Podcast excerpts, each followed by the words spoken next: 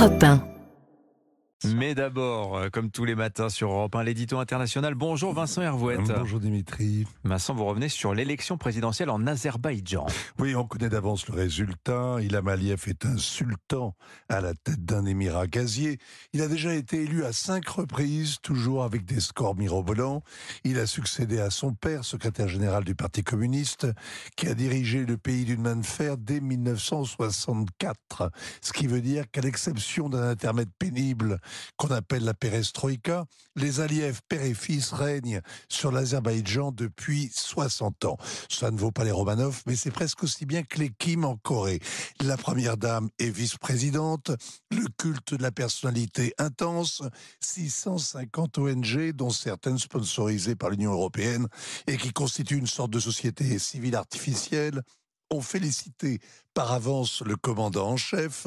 Le moufti, la plus haute autorité religieuse du pays, se tortille devant l'intelligence visionnaire de sa sainteté le président. Le plus cocasse, c'était le débat télévisé, sans le président, mais avec les six autres candidats, tous des comparses. L'un acclamait son admiration pour le président, un second a renchéri, le troisième a avoué qu'il voterait pour lui et les autres racontaient n'importe quoi. Bref, la campagne du camarade Aliyev ressemble à la campagne que le ministre Potemkin faisait admirer à la tsarine Catherine, hmm. un décor, une illusion, un rêve sinistre. Ça, va votre voix, Vincent Vous vous faites un peu de peine mais c'est bon. peut-être. Hein. Vous avez la voix d'un opposant. Alors les vrais opposants, justement, ils sont en exil ou en prison Oui, ça gêne les observateurs de l'Organisation pour la sécurité et la coopération en Europe venus scruter le scrutin. L'Azerbaïdjan dérange depuis qu'il a reconquis le Karabakh en poussant 100 000 Arméniens dehors. Le Conseil de l'Europe vient de suspendre les droits de la délégation d'Azerbaïdjan. Avant le nettoyage ethnique du Karabakh, l'Azerbaïdjan avait été condamné 263 fois par la Cour européenne des droits de l'homme et personne n'y faisait attention.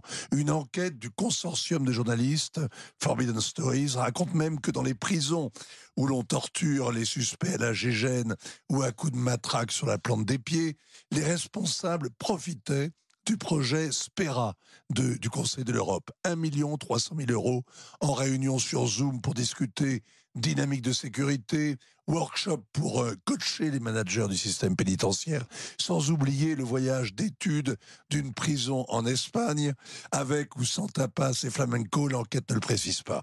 Tout ça pour que l'Azerbaïdjan prétende collaborer avec l'Europe et que les bureaucrates européens le confirment.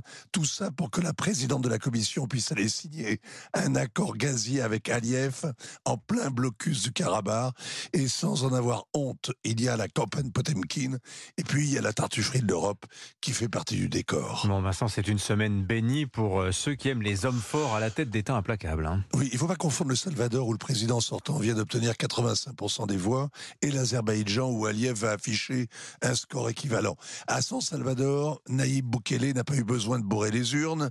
Depuis deux ans, l'état d'exception a liquidé les gangs qui s'entretuaient et menaient la guerre aux civils. Les maras ont été jetés en prison. Les tatoués qui ne respectent que la force n'ont plus aucun droit. Toute l'Amérique latine envie cette libération. Les Salvadoriens préfèrent l'ordre plutôt que le droit, le retour de l'État plutôt que l'impotence qu'impose l'État de droit. Ils ont plébiscité leur président et donné à son parti autant de sièges qu'un parti unique. C'est exactement le contraire à Bakou.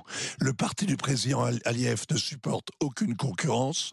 Il tient par la corruption, la répression, l'agression. Il ne s'attaque pas aux problèmes, mais aux voisins. Ce n'est pas le parti de l'ordre, mais le parti du désordre établi. Signature européen, Vincent Hervouette. Merci beaucoup, Vincent, et bravo pour l'exploit. Vous êtes allé jusqu'au bout. Et à demain, peut-être. Enfin, faites comme Céline Dion, ne parlez pas jusqu'à demain. Ne dites pas un mot.